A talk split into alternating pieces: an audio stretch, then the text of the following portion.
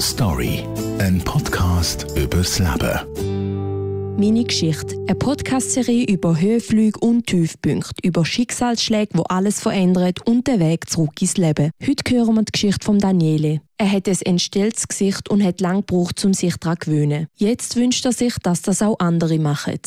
Ich bin mit einer Kiefergommenspalte auf die Welt gekommen und ich habe eine Sehbehinderung, eine starke. Ich sehe ungefähr 1,5 Prozent.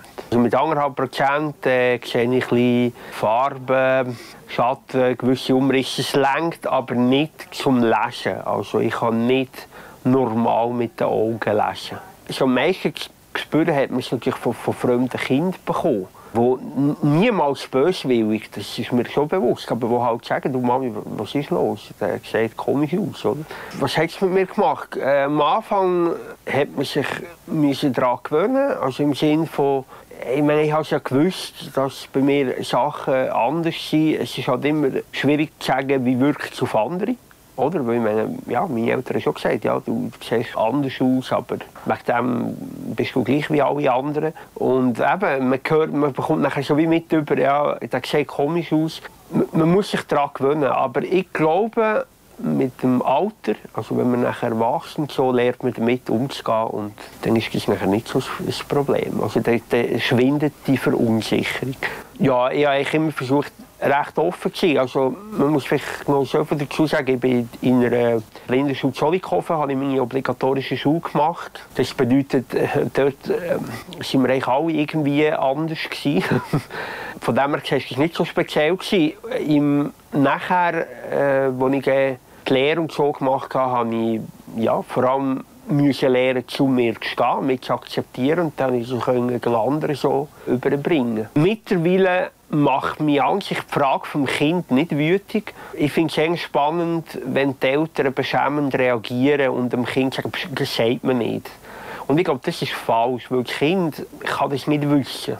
Aber wenn man einem Kind versucht, durchaus eine sinnvolle Erklärung abzugeben, dann finde ich es eigentlich weniger ein Problem. Ein Spruch, den ich immer gerne sage, um so ein bisschen ist, äh, im Grunde genommen ist jeder von uns behindert. Die einen wissen es einfach noch nicht. Oder? Ja, es durchaus Reaktionen gegeben, wo ich von Kindern gehört habe, oh, Mami, was hat der Mann, der sieht komisch aus oder so. Also ich finde es eigentlich wichtig, dass die Eltern, vor allem ein Kind, versuchen zu erklären, dass halt so etwas passieren kann. Weil was ich eher stressig finde, ist, wenn ich höre, dass Eltern dem Kind sagen, so etwas fragt man nicht. Das, aber ich kann mir durchaus vorstellen, dass sie angeschaut werden auf der Straße. Das ist mir auch bewusst. Ich glaube, es gehört in der Natur des Menschen, dass man schaut. Die Frage ist immer, was man sich dabei denkt, oder, wenn man schaut glaube, das ist fast wichtiger als zu schauen. Aber was zum Beispiel schon nicht so cool ist, wenn ich mit meiner Partnerin gehe essen und ich höre von meiner Partnerin, hey, da schaut einer seit irgendwie eine Viertelstunde unverbannt zu uns über. Und dann gibt es durchaus mal den Moment, wo ich finde, ob ich auch schon frage, ob er ein Foto von mir gerne hätte. Ich würde ihm gerne eins zur Verfügung stellen.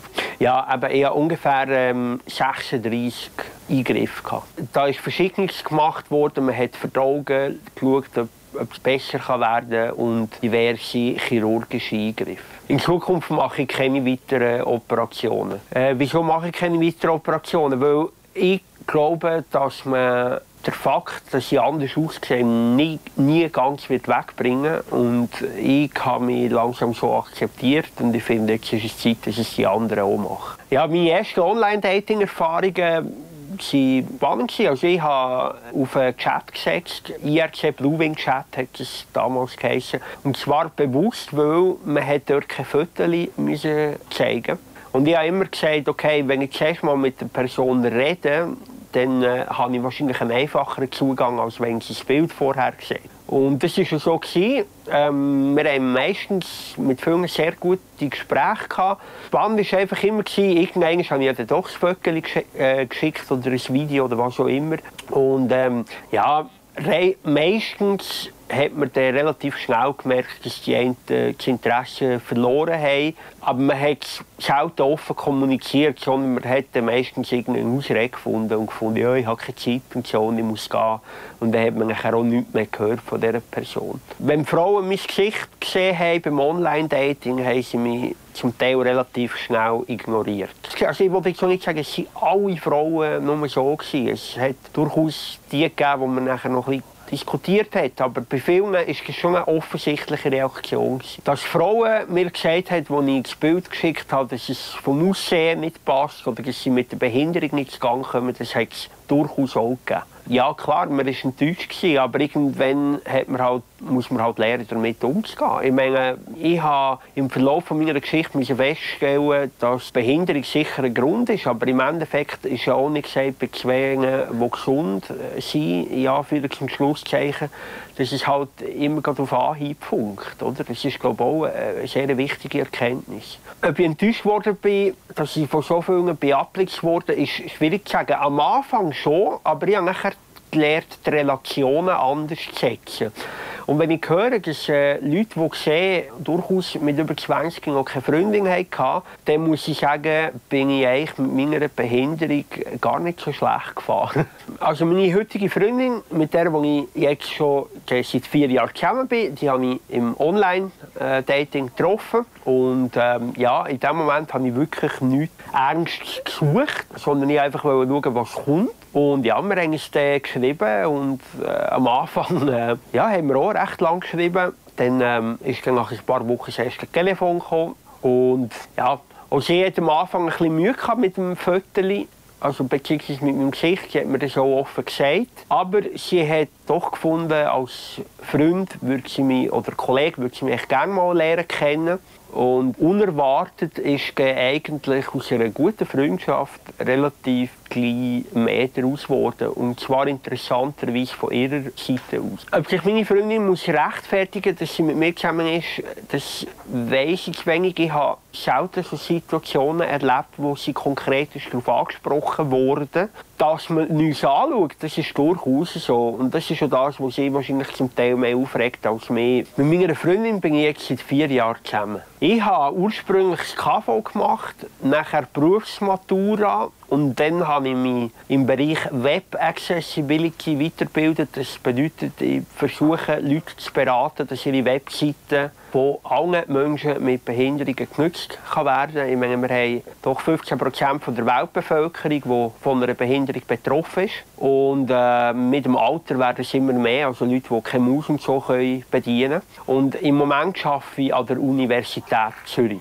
Meine Hobby ist ganz klar Musik machen.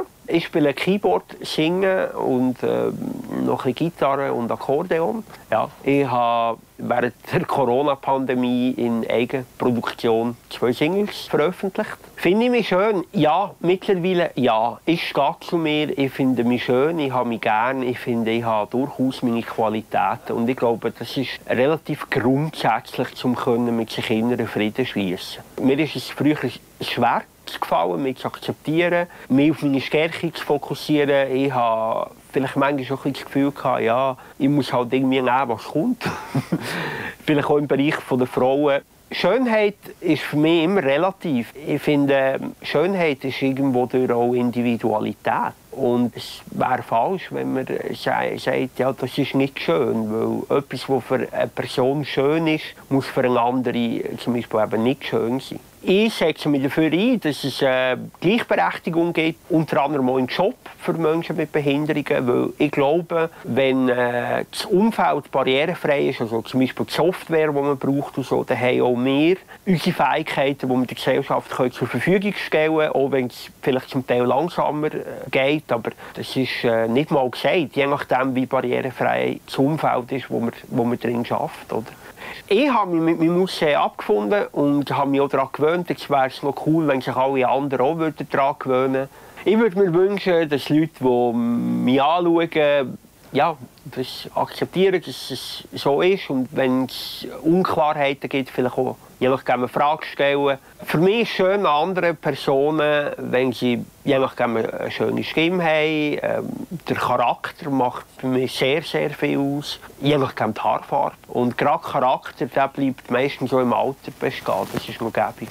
Also wenn ich in den Spiegel schaue, sehe ich natürlich äh, zu wenig, um einen Unterschied sehen zu anderen Leuten. Ich sehe mehr als Umriss, aber ich kann nicht definieren, was anders wäre, rein optisch gesehen. Woher nehme ich mein Selbstbewusstsein? Eben, zum einen habe ich sicher ein Umfeld, wo mir extrem viel geholfen hat und an mich glaubt. Und zum anderen nebst vielleicht gewissen negativen Erfahrungen gibt es halt auch viele positive. Und ich meine, wenn ich, ja, wenn ich sehe, ich habe Leute können mich zum Beispiel in meinem Job begeistern für das, was ich mache. Oder ich kann Leute mit meiner Musik begeistern. Oder eben Leute, die zum Beispiel mit mir wie hier ein Interview machen, dann denke ich, bin ich auf dem richtigen, ja, auf dem richtigen Weg. Dann glaube ich, dass ich durchaus auch etwas zu bieten habe. Und das gibt mir eigentlich wie Kraft, um die Momente, die vielleicht nicht so gut laufen, um wie über die ein bisschen hinwegzuschauen. Ob ich hässig bin auf mein Leben? Nein, ich bin nicht grundsätzlich hässig auf mein Leben. Es macht mich hässig, wenn äh, Firmen keine barrierefreie Software ähm, haben oder sich dagegen entscheiden, weil unter Umständen eine Arbeitsmöglichkeit für einen Menschen mit Behinderung so verloren geht, weil er halt nicht arbeiten kann. Eine barrierefreie Webseite bedeutet, dass zum Beispiel Menschen mit Behinderung oder auch ähm, ja, ältere Menschen die Webseiten können zum Beispiel ohne Maus bedienen oder dass sich Blinde zum Beispiel können die Webseiten vorlesen dass es zum Beispiel gute Kontraste hat für Leute, die Kontrastwahrnehmungsschwierigkeiten haben. Story, ein Podcast übers Leben.